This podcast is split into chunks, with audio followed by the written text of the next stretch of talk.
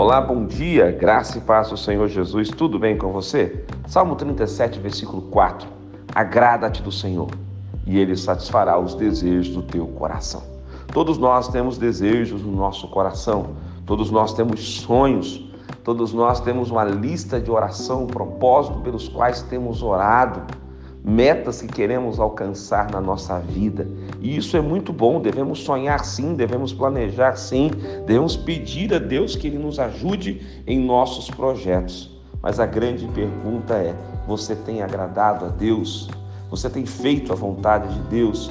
Que a sua principal meta, o seu principal projeto seja agradar a Deus. Se você agradar a Deus, se você cumprir esse propósito, você vai colher esta promessa o Senhor satisfará os desejos do teu coração.